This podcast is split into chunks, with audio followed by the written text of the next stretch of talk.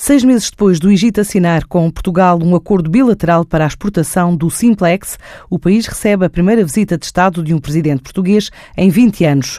Hoje o dia é dedicado às relações comerciais, incluindo o Fórum Económico Portugal-Egito.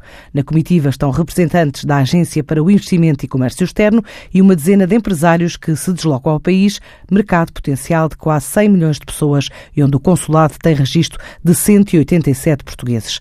Em declarações à TSF, o presidente a ICEP sublinha o leque diversificado de empresas que integram o chamado Business Council, criado entre os dois países. Luís Filipe Castro Henriques acredita que esta aproximação pode trazer vantagens para as exportações e espera que seja um estímulo também para chegar a outros mercados árabes vizinhos a partir da oferta diversificada de produtos portugueses. Temos desde a banca, a software, a indústria tradicional e, portanto, aí o conjunto de empresas é representativo, no fundo, do relacionamento que já existe com o Egito, mas por isso o próprio Business Council tem este formato plástico de permitir que outras empresas, à medida que vão demonstrando o seu interesse, possam também ter um estatuto de observadores durante algum tempo e depois, obviamente, as partes decidirão quem fará parte permanente ou não. É, sobretudo, potenciar eh, as exportações e o relacionamento bilateral comercial entre os dois países.